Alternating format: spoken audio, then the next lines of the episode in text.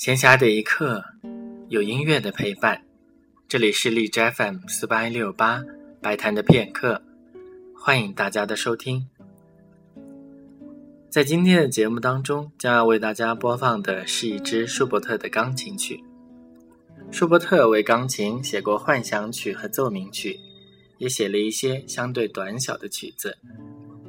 一八二七年，舒伯特在格兰兹的一个朋友家中小住。这段时光对于他来说非常快乐，于是，在他返回维也纳之后，他写了两组钢琴的即兴曲，还有一组名为《音乐瞬间》的曲子。一八二八年，舒伯特本打算再次前往格兰兹，但是却在维也纳一病不起，最终逝世于此。今天将要播放的是第一组即兴曲的第一首 C 小调。